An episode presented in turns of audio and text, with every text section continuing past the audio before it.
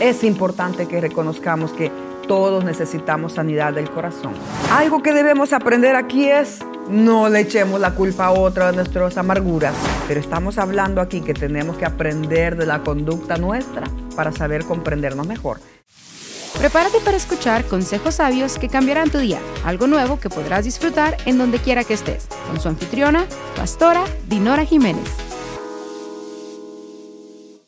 Todos debemos ser conscientes de nuestras propias conductas.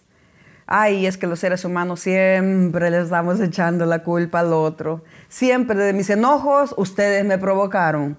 Si no quise hacer algún trabajo que me tocaba en mi tarea, pero es que ustedes no me agradecen.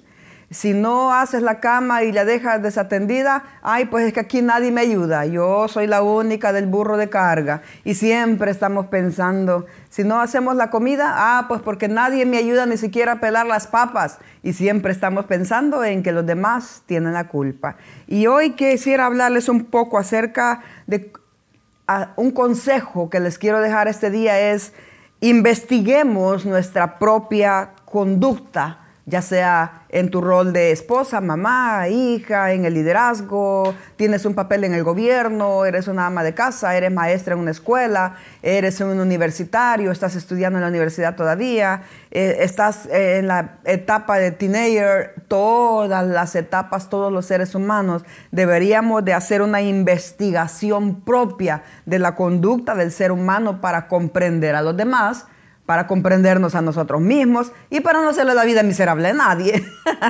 Eso es lo que yo creo. Me encanta la historia de un hombre, aunque hay muchas, en el libro más leído del mundo, la Biblia. Hay una historia de un hombre llamado Jonás. Jonás, Dios lo llama porque es su, su evangelista, su profeta. Eh, y le dice, Jonás, necesito que vayas a Nínive porque la gente de Nínive ya se hizo violenta, ya se hicieron idólatras, ya no quieren oír nada de mí, se han vuelto atrás y el pecado ha llegado hasta los cielos y le voy a dar una oportunidad más. Así que, Jonás, ve a predicarles el Evangelio y ve a decirles que en tantos días Nínive será destruida, que era la ciudad. y si usted quiere leer más de esta historia, todo está en Jonás capítulo 1, Jonás capítulo 2, toda la historia de este hombre amargadito, enojadito, con muchas causas en su vida, tenía razones personales para poder hacer todo lo que hizo. Pero Jonás tenía un espíritu de enojo, de ira y hacía las cosas a su propia manera. Entonces, todos debemos de ser investigadores, estamos diciendo, de nuestras propias conductas, porque los seres humanos siempre estamos buscando culpables. Pero entonces, ¿qué debemos de aprender acerca de la historia de Jonás 1? Bueno, para que entonces me crea que ahí está la Biblia, se la voy a leer. Jonás 1, la palabra dice en el versículo 1, la palabra del Señor vino a Jonás, la palabra de Dios vino a Jonás y le dijo, ve a la gran ciudad de Nínive y proclama contra ella que su maldad ha llegado hasta mi presencia. Entonces Dios le da dirección clara, le dice cuál ciudad, le dice por cuánto tiempo y le da el mensaje que tiene que decirles. Mire lo que dice en el siguiente versículo, en el 3. Jonás fue, sí fue, y sí se fue, pero dice, pero en dirección opuesta porque él se fue a Tarsis para huir del Señor. Bajó a Jope, donde encontró un barco que zarpaba junto a Tarsis, pagó su pasaje, se embarcó con los que iban en la ciudad, huyendo así del Señor.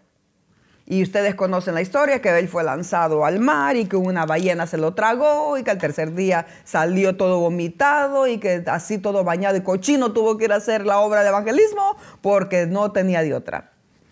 La historia de aquí me impresiona porque los seres humanos operamos muchas veces de la misma manera. Eh, y entonces la pregunta que debemos de hacernos es, ¿por qué no sigo las instrucciones? ¿Por qué entonces, si Dios me dijo dónde, ¿por qué no fui donde Dios me dijo? ¿Por qué no hice lo que Dios me pidió? Porque me voy a otro lugar sabiendo que Dios me dijo a Nínive.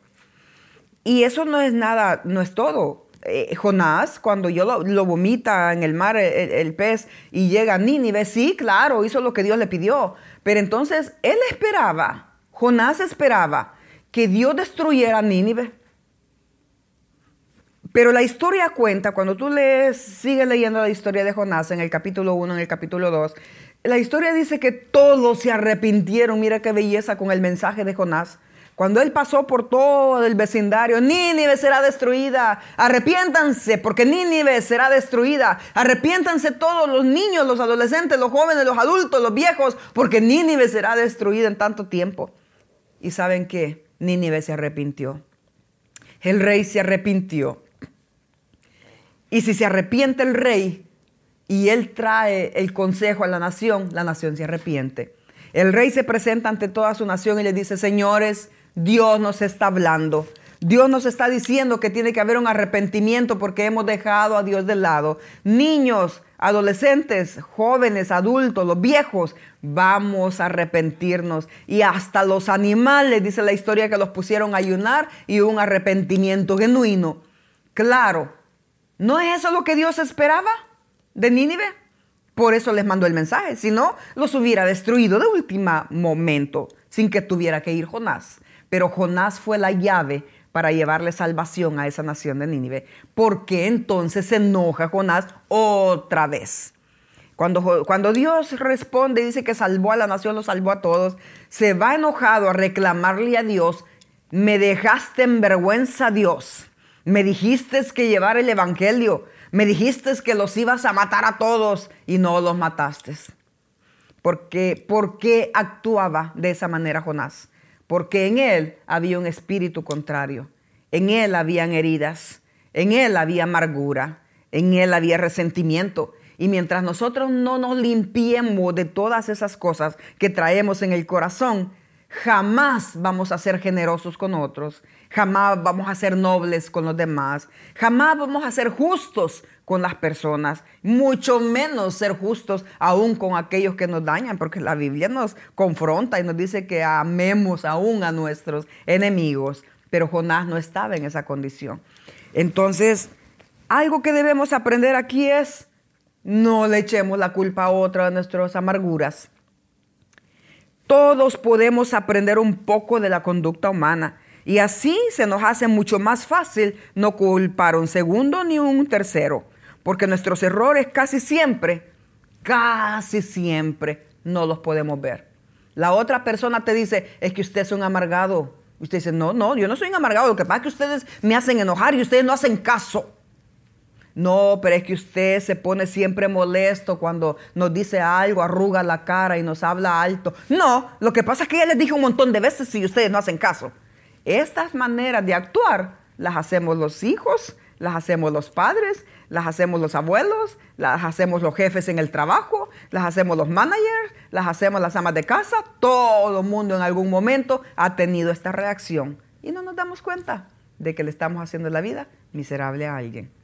El odio nunca es bueno. Es importante que reconozcamos que todos necesitamos sanidad del corazón. Es importante sacar la basura que traemos del odio, la amargura, el resentimiento. Que en paz se vive cuando nosotros tenemos el corazón sano. Porque saben que cuando el corazón está sano, tenemos confianza en los demás. Cuando el corazón está sano, pedimos perdón, no esperamos que nos vengan a pedir perdón. Cuando el corazón está sano, reconocemos nuestras debilidades. Cuando el corazón está sano, eh, decimos, si le ofendí y no me di cuenta, perdóneme. Y, si sabemos que hemos ofendido, decimos, perdóneme porque le ofendí en tal situación. Pero muchas de las veces, casi siempre nos estamos, nos estamos defendiendo, estamos diciendo que no es cierto, que el otro tuvo la culpa, que yo no fui, que los, todos me amargan, es que nadie me ayuda, es que todos me odian, es que nadie me entiende. Todas esas son señales de una persona que no ha podido sanar de un montón de cosas que traemos en la vida. Pero estamos hablando aquí que tenemos que aprender de la conducta nuestra, conocer la conducta del ser humano para saber comprendernos mejor. Así que, porque el odio no es bueno. Mire, el odio está escondido. y lo sacamos en momentos cuando nos tocan la llaga. Y ahí es donde podemos ver cuánto odio traemos en las áreas que nosotros somos somos como esa llamita que no nos pueden tocar. Cuando tenemos odio y nos tocan la llaga en las áreas débiles, es ahí donde la demostramos. Eh, la envidia, cuando traemos envidia, la envidia se nota más por los hechos, por las palabras que decimos. Ejemplos, alguien se compró un vestido bonito y nosotros, oh, yo me compré uno parecido y me costó mucho más que eso porque era un vestido más fino. Y ahí lo tengo, todavía no me lo pongo, lo tengo tirado porque ya no lo uso. Ah, la envidia, porque no podemos ver que otro tenga lo que nosotros siempre hemos querido o porque otro tenga lo que nosotros tenemos. La envidia se nota en las maneras de actuar de nosotros. Ah, la venganza es obvia. Cuando alguien está queriendo cobrar venganza, ah, busca la manera de arruinarte la vida de arruinarte una carrera, de arruinarte un ministerio, de arruinarte en tu trabajo, que, ir a, poner, a ponerte en mal con tu manager. Cuando la gente quiere cobrárselas en venganza, eh, van a hablar mal de ti, van a arruinar tu testimonio. Eh, todas esas cosas son señales de una persona que está dañada, que está golpeada y todos los seres humanos, señores, en algún momento hemos pasado por eso pero qué importante es analizarnos a nosotros mismos. No analizar al hermano y no estar señalando con el dedo siempre a los demás. Y porque somos expertos y profesionales en ver los errores de los demás. Oh, el otro, miren ese hermanito, miren esa persona, y miren ese papá, y miren esa niña, pero nunca agarramos el dedo para señalarnos a nosotros mismos. Y nosotros mismos muchas de las veces somos los que causamos o los que vemos más allá de cosas que no son ciertas, o hablamos cosas que no son verdades, o analizamos situaciones que no son ciertas porque no conocemos a todas las personas. Pero nosotros mismos traemos muchas cosas feas que debemos ir soltando. Gracias por sintonizarnos el día de hoy.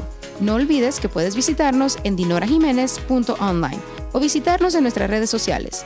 Puedes suscribirte a nuestro canal de YouTube Dinora Jiménez. Hasta la próxima.